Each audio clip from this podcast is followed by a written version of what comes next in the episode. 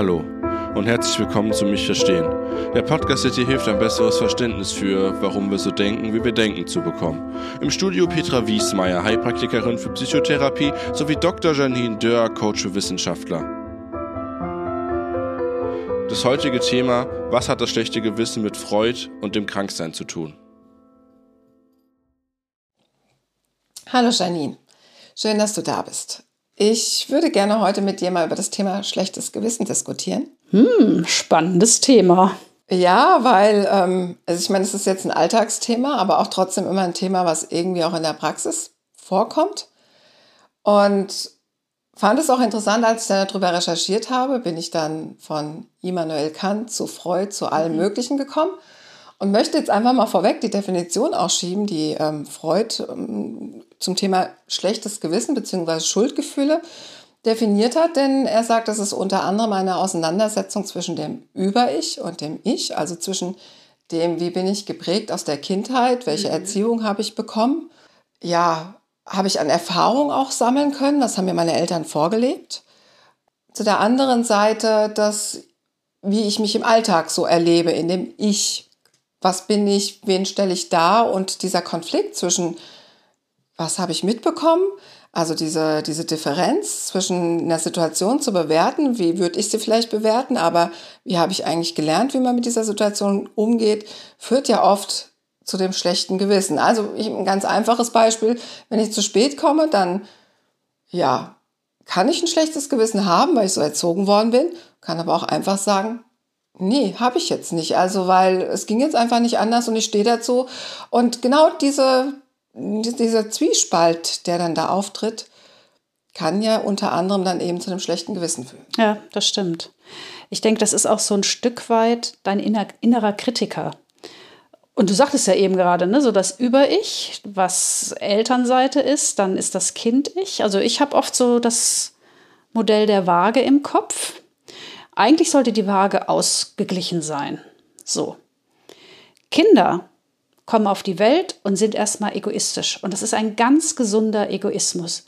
Die sind erstmal an erster Stelle. Das heißt, wenn ich das jetzt auf, die, auf das Modell der Waage übertrage, ist die Kindheitsseite ja erstmal ganz schwer. So, dann kommen aber zum Beispiel die Eltern ins Spiel, die Umwelt ins Spiel und die sagt, nee, so ganz ist es jetzt aber auch nicht. Ich habe ja auch Bedürfnisse.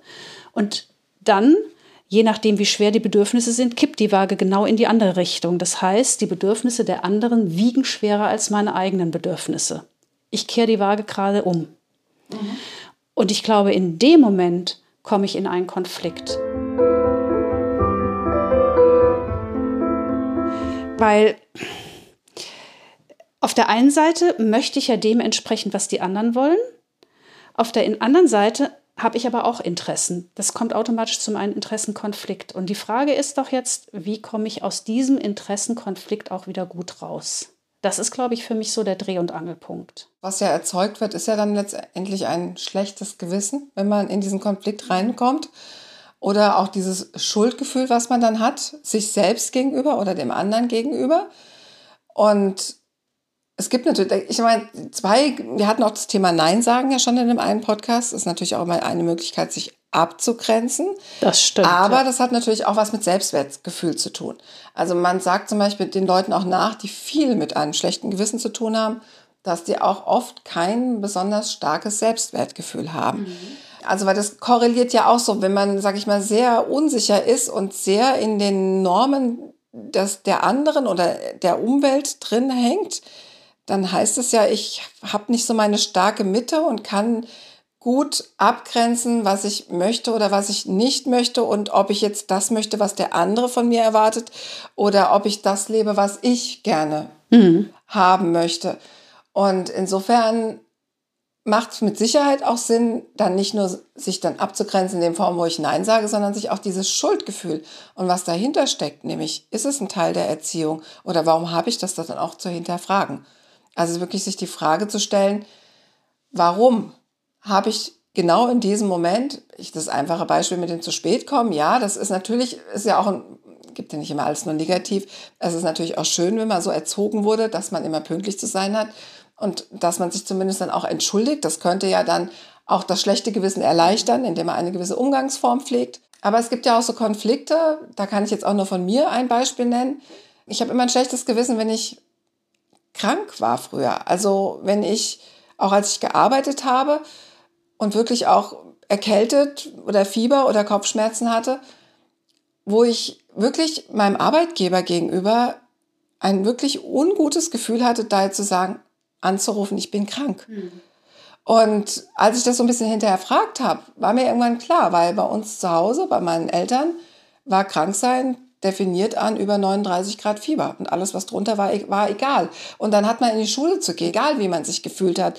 Und man umgekehrt hatte man auch so das Gefühl, man wird ja nicht ernst genommen. Man hat ja eigentlich nichts, obwohl man eigentlich mhm. fast Fieber hat und Kopfschmerzen hat. Und das habe ich mitgenommen. Also das habe ich auch mitgenommen, als mir das so klar geworden ist, warum mir das immer so schwer gefallen ist. Das war für mich auch wichtig, das zu reflektieren, weil, das ist nämlich dann die Folge, mir bewusst zu machen, das mit meinen Kindern nicht so zu machen. Und ich habe das aber gemerkt, als meine Kinder auch krank waren, dass ich auch schon wieder in dieser Versuchung war, in diese Rolle reinzugehen. Meine Kinder, ach komm, stell dich nicht so an, geh. Ich habe es nicht gemacht, aber ich habe gemerkt, dass ich war geprägt. Aber durch diese Erkenntnis, dass ich das hinterfragt habe, konnte ich zumindest jetzt auch für meine Kinder oder für mich jetzt anders damit umgehen und kann mich in solchen Situationen hinterfragen, du bist krank oder kann es mir auch sagen, du bist krank, leg dich ins Bett, es ist okay. Mhm. Ja, aber das ist auch eine Auseinandersetzung. Deswegen bin ich schon jemand, der sagt, man sollte sich mit Schuldgefühlen auf jeden Fall auseinandersetzen, sollte sich fragen, warum habe ich ein schlechtes Gewissen demjenigen gegenüber? Weil das kann das Ganze auch bereinigen und kann einem auch wieder Erkenntnisgewinn sein, wie man damit weiterhin umgeht.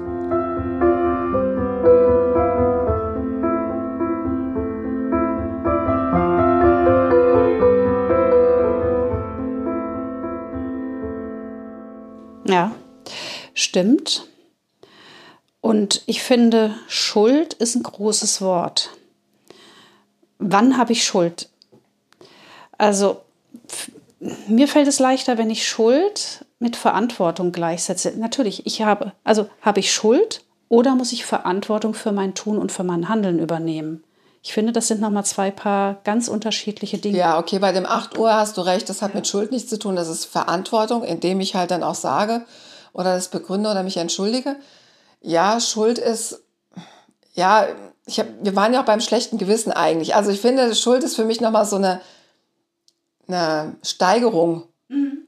von, mhm. sage ich mal, nur dem Aber schlechten Gewissen. Meinst du nicht, du kriegst ein, du fühlst, also du hast ein schlechtes Gewissen und fühlst dich schuldig. Ich finde, das ist oft gleichgesetzt. Ja, das muss nicht ja immer sein. Ja, für mich wirkt Schuldgefühl noch mal mehr. Ja, also ich hat, wir hatten es jetzt in der Vordiskussion ja auch schon mal zum Thema Fremdgehen. Ja, also mein Sohn sagte ja so als Definition, das fand ich ganz interessant, wenn man Angst, also schlechtes Gewissen ist für ihn, wenn man Angst hat vor den Konsequenzen, die folgen könnten. Und dann hat er einfach das Beispiel mal Fremdgehen, ja, was in unserer Gesellschaft ja nicht ganz selten ist, ja. Und ähm, also das schlechte Gewissen oder Schuld gegenüber demjenigen, den man jetzt betrügt. Und die Konsequenz wäre ja, derjenige verlässt einem vielleicht, wenn derjenige es rausbekommt. So, jetzt sind wir natürlich schon an dem Punkt, warum mache ich es überhaupt? Ja, aber das ist natürlich, wenn wir jetzt eine neue Diskussion aufmachen. Aber das fand ich ganz interessant. Also diese Konsequenzen, die folgen, könnten für einen selber ja negativ sein. Und das schlechte Gewissen, klar, hier kann ich das selber entscheiden, aber ich kann es in vielen Situationen selber entscheiden. Ich kann auch selber entscheiden, ob ich zu spät komme, wenn ich, seit ich außer der Bus steht im Stau, indem ich einfach eine Viertelstunde früher losfahre ja, ich glaube, ja, Schuld und schlechtes Gewissen, das ist. Es ist ziemlich identisch. Ja, ne? so wird es auch definiert, ja auch. Also wenn man mhm. googelt, war ja oft so, dass man wirklich sagt, ähm, Schuld und, und viele nennen es halt, mm, ja, ist eigentlich schlechte Gewissen, was wir haben, ja.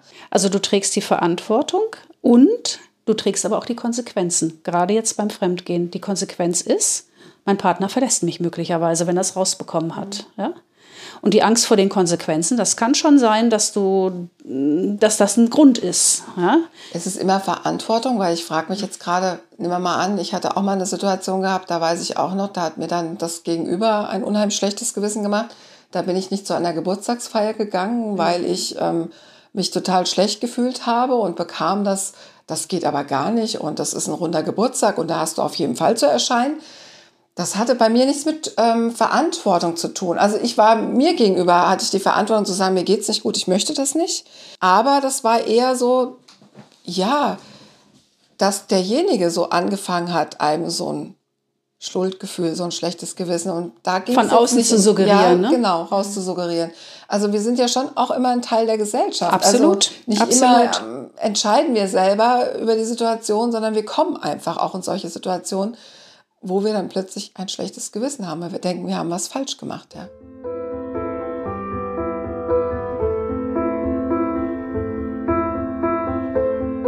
Du fragst dich jetzt wahrscheinlich, warum ich gerade so lache. Ich merke immer, wenn ich sowas bespreche, wie mir dann bestimmte Menschen plötzlich vor Augen kommen und Menschen mit einer narzisstischen Persönlichkeitsstörung zum Beispiel schaffen es auch unheimlich gut, anderen Menschen ein schlechtes Gewissen zu machen, indem sie so die Wahrheit ein bisschen verdrehen und sie so für sich zurechtrutschen, dass der andere dann in diese ja, Schuldsituation kommt, Opferrolle kommt und eigentlich sind sie ja immer das Opfer, deswegen ist der andere ja schuld und das ist ähm, ja ein ganz interessanter Zug bei Menschen mit einer oder mit einer narzisstischen Persönlichkeitsstörung zumindest. Deswegen musste ich eben so grinsen, weil ich wieder so ein ja so ein Mensch vor Augen hatte. Ja, und vor allem, jetzt komme ich wieder auf den inneren Kritiker. Du kannst nicht gleichzeitig jemandem anderen genügen und dir selbst. Manchmal musst du eine Entscheidung treffen. Entweder der oder die andere oder ich selbst. So. Und da schließt sich der Kreis wieder. Ja, da sind wir wieder bei dem Thema, was wir auch schon mal hatten mit dem Genau. Nein sagen, wo du Ja, gesagt hast, ein, genau. ein Ja Genau. oder ein Ja, also ein Nein für andere ist ein Ja für mich selbst, ja. Mhm. Ähm, auf jeden Fall. Das finde ich ja, aber da, da sind wir natürlich genau an dem Punkt, wieder bei dem Selbstwertgefühl. Also ich, Ja, manche können es vielleicht sehr gut. ja, das ist Selbstwertgefühl und ich war jetzt in der Situation nicht drin, als deine Freundin, dein Freund oder wer immer das gesagt hat. Das ist für mich schon Manipulation. Und falle ich jetzt auf Manipulation rein? Möchte ich das bewusst unterstützen oder erkenne ich das Spiel und sage, das Spiel spiele ich nicht mit? Auch die Entscheidung habe ich. Hat das aber nicht auch wieder was mit dem Selbstwert zu tun? Also ich glaube, es passiert wahrscheinlich jemandem nicht, der völlig klar im Leben steht und weiß, dass er diese Entscheidung bewusst getroffen hat, weil es ihm nicht gut geht. Und dann glaube ich, ist das so. Ich würde noch mal einen Schritt zurückgehen, wenn du das, das kann was mit Selbstwertgefühl zu tun haben. Wenn du einen Schritt zurückgehst und dir die Situation noch mal so aus der Metaebene betrachtest und bewusst dir guck, also anguckst, was war das jetzt? Könnte das Manipulation gewesen sein? Dann hast du vielleicht in der Situation nicht so reagiert, wie du es in der Nachbetrachtung gerne gemacht hättest. Ich glaube trotzdem, in der nächsten Situation bist du gewappneter. Das stimmt, ja. Also ich entscheide oft für den anderen, wenn ich überrumpelt werde. Und das ist für mich so eine ganz klassische Überrumpelungsaktion. Ich sage eine Geburtstagsparty ab, bin auch noch krank in einem Status, in einem Zustand, in dem ich mich sowieso schon nicht so gut und so, so gut fühle. Dann sagt jemand, das geht überhaupt nicht und ich erwarte das. Dann bin ich überrumpelt. In der Nachbetrachtung würde mir das ein zweites oder ein drittes Mal vielleicht nicht passieren oder nicht in so wie es passiert Ja, ist. Ja? sind wir auch bei dem immer nicht zu schnell zu antworten. Ja, also auch wirklich drüber Genau. nachzudenken, weil Genau. es hat halt eben, jedes Genau. Handeln hat auch eine gewisse Konsequenz und kann dazu führen, dass man sich selber auch dann nicht mehr treu bleibt. Also ja, es ist richtig. Das ist in dem Fall wahrscheinlich wirklich eine Überrumpelungsaktion, die na- aber trotzdem uns ja auch jeden Tag Absolut. trifft, ja. Und die trifft dich manchmal unerwartet und du entscheidest so, wie du eigentlich es nicht hättest machen wollen. Aber trotzdem hast du die Chance, darüber nachzudenken. Und dieses drüber nachzudenken hat mit dem Selbstwertgefühl für mich erstmal nichts zu tun. das Das, ist für mich nochmal einen Schritt vorgeschaltet. Und dann zu sagen, wenn mir das nächstes Mal passiert, ich bin gewappnet, jetzt bin ich aber auch selbstbewusst und lehne das ab. Das ist der zweite Schritt. Und der kann unendlich schwer sein, zugegebenermaßen. Auch das ist eine Übungssache. Ja, das Nein sagen ist die eine, deswegen haben wir diesen, das ja, den Podcast ja auch extra gemacht. Richtig. War trotzdem ja damals auch der Impuls aufgrund des Podcasts von dem Nein sagen, dass es ja trotzdem dieses schlechte Gewissen gibt, weil Mhm. ich glaube ich auch für mich weiterkomme, wenn ich wenn ich dann aufgrund des Nein sagens ein schlechtes Gewissen habe, dass mir das hilft, wenn ich das auch hinterfrage. Warum habe ich jetzt Ja. in dieser Situation ein schlechtes Gewissen? Ist es jetzt nur, weil ich so geprägt wurde? Das macht man nicht. Man hat keine Einladung abzusagen. Ist es jetzt zum Beispiel auch wieder wie bei mir? Ich glaube, dass jetzt, wenn ich drüber nachdenke, kommt auch die Situation, mich selber nicht ernst zu nehmen, wenn ich krank bin, weil ich so erzogen wurde und dann natürlich auch entsprechend auch da in diese Falle reingelaufen bin. Ja, jetzt wo ich drüber rede, ist es auch da mir ganz klar. Ja, aber das hilft ja dann auch, das zu verstehen und in gewissen Situationen, wo man vielleicht weiß, dass auch was, was auf einen zukommt, vielleicht wirklich zu sagen, ich muss da jetzt erst einmal drüber nachdenken und mir auch Bedenkzeit zu geben.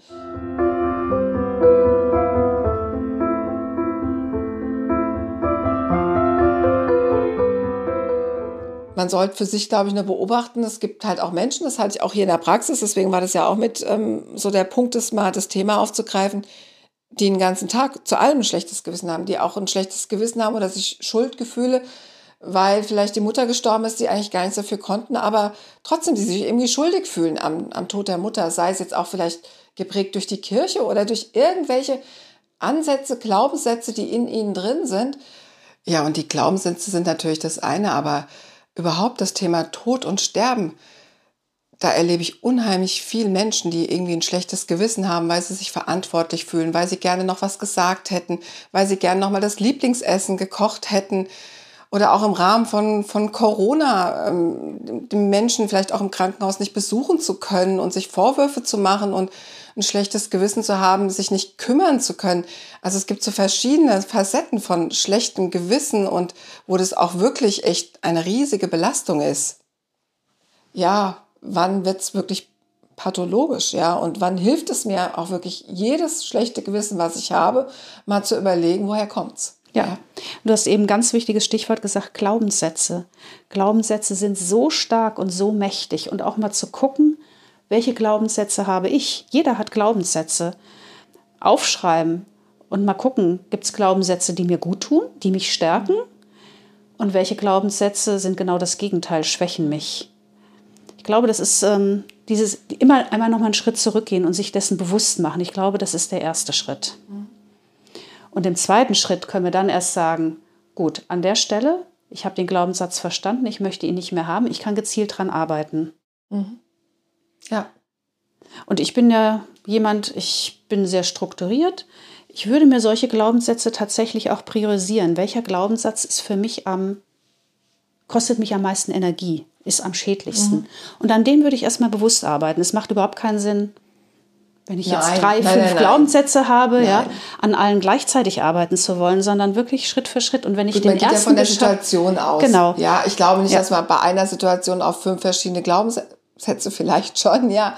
Aber in der Regel steckt ja eine Sache dahinter und ähm, es ist richtig, würde dann da diejenigen oder die Situationen aufgreifen, die mir immer wieder im Alltag begegnen mhm. oder die mir vielleicht täglich begegnen. Ja, ich meine, das ist, oder wenn die mir was begegnen und es dann mal aufzuschreiben und mir vielleicht, wenn ich eine ruhige Minute habe, mal Gedanken drüber zu machen, warum ist das jetzt, ja?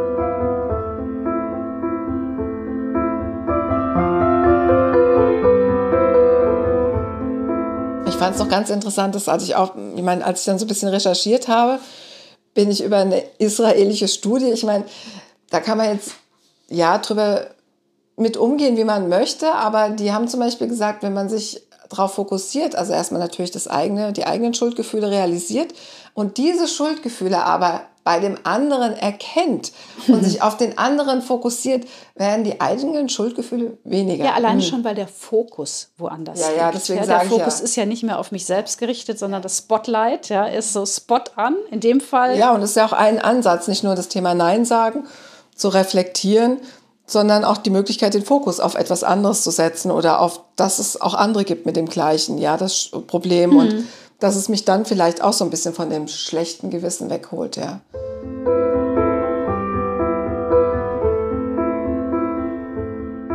Ja, und wie ich von dem Sockel der Schuldgefühle auch runterkommen kann, ist für mich, wir haben ja alle Ideale im Kopf. Die Ideale wurden uns auch ein Stück weit anerzogen. Das, in dem Kontext sind wir groß geworden, ja, so. So, und jetzt immer, wenn ich einem Ideal nicht 100% entspreche, ist es ja sehr normal, dass ich mich erstmal schlecht fühle. Mhm. So, was könnte denn jetzt die Lösung sein? Für mich könnte die Lösung sein, und jetzt sind wir wieder bei Perfektionismus, auch das hatten wir schon gesagt, von dem Sockel des Perfektionismus vielleicht mal zwei, zwei drei Stufen runterzusteigen. Ich muss ja nicht ganz mhm. auf Null, ja, aber ähm, reichen nicht vielleicht auch 90 oder 95 Prozent? Das entlastet mich auch schon mal wieder und macht auch weniger Schuldgefühle, weil ich ja dann den inneren Kritiker nicht mehr so streng habe, wie er bei 100, 120 und 300 Prozent wäre.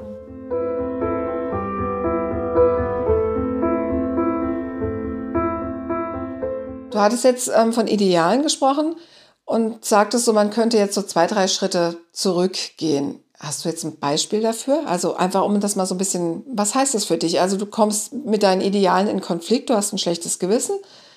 Und was bedeutet das für dich jetzt dann zu sagen, ne, ich kann ja ein bisschen von meinen Idealen abrücken? Hast du einfach mal ein konkretes Beispiel? Ja, das wäre jetzt das Krankheitsbeispiel, ist genau das. Ja, ich kann keine 100 Prozent leisten, das geht nicht.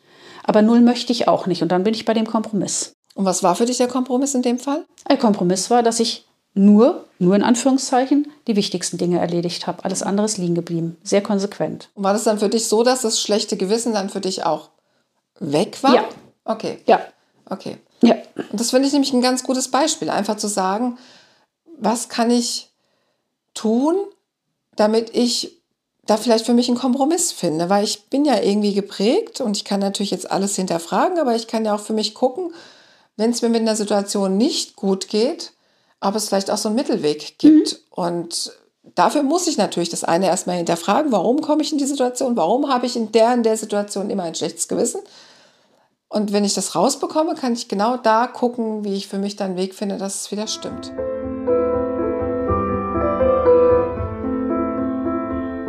Ich würde das jetzt gerne einfach nochmal alles zusammenfassen, was wir jetzt hier hatten. Was kann man denn machen gegen ein schlechtes Gewissen?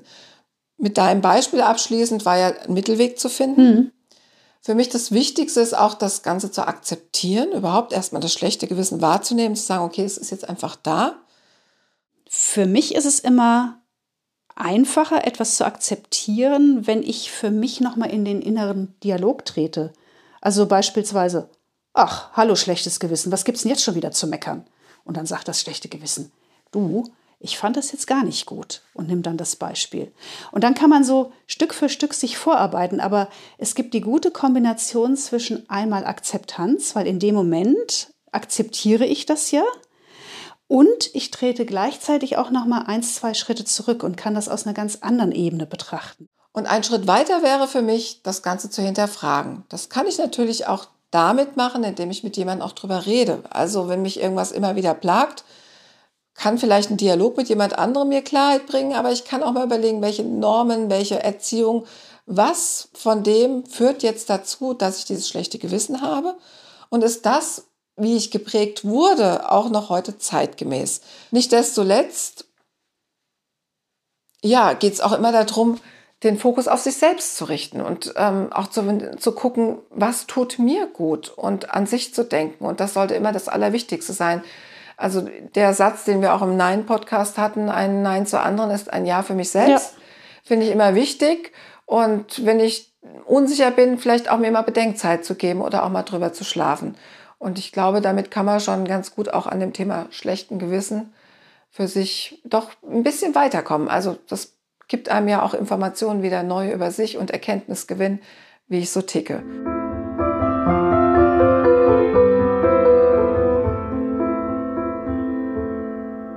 Last but not least möchte ich jetzt gerne den Podcast mit einer Geschichte abschließen. Eine Geschichte, die sich natürlich auch mit diesem Thema beschäftigt, vielleicht aber auch dem ein oder anderen hilft, das nächste Mal, wenn er in eine solche Situation kommt, mit dem schlechten Gewissen einen besseren Umgang zu finden. Die Geschichte von Esel, Vater und Sohn. Ein Vater zog mit seinem Sohn und mit einem Esel in der Mittagsglut durch die staubigen Gassen von Keschan. Der Vater saß auf dem Esel, den der Junge führte. Der arme Junge, sagte da ein Vorübergehender. Seine kurzen Beinchen versuchen mit dem Tempo des Esels Schritt zu halten. Wie kann man so faul auf dem Esel herumsitzen, wenn man sieht, dass das kleine Kind sich müde läuft? Der Vater nahm sich dies zu Herzen, stieg hinter der nächsten Ecke ab und ließ den Jungen aufsitzen. Gar nicht lange dauerte es, da erhob schon wieder ein Vorübergehender die Stimme. So eine Unverschämtheit. Sitzt doch der kleine Bengel wie ein Sultan auf dem Esel, während sein armer alter Vater nebenherläuft. Dies schmerzte den Jungen und er bat den Vater, sich hinter ihn auf den Esel zu setzen. Hat man so etwas schon gesehen? keifte eine verschleierte Frau. Solche Tierquälerei! Dem armen Esel hängt der Rücken durch, und der Alte und der Junge nichtsnutz ruhen sich auf ihm aus. Die Gescholtenen schauten sich an und stiegen beide, ohne ein Wort zu sagen, vom Esel herunter. Kaum waren sie wenige Schritte neben dem Tier hergegangen, machte sich ein Fremder über sie lustig. So dumm möchte ich nicht sein. Wozu führt ihr denn den Esel spazieren, wenn ihr nichts leistet, euch keinen Nutzen bringt und noch nicht einmal einen von euch trägt? Der Vater schob dem Esel eine Handvoll Stroh ins Maul und legte seine Hand auf die Schulter seines Sohnes.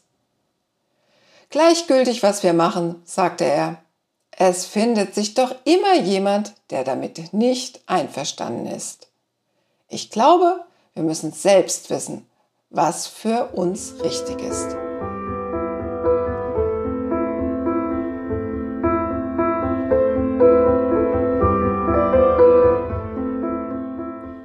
Und auch dieses Mal freue ich mich, wenn ihr euch wieder eine Minute Zeit zum Entspannen nehmt.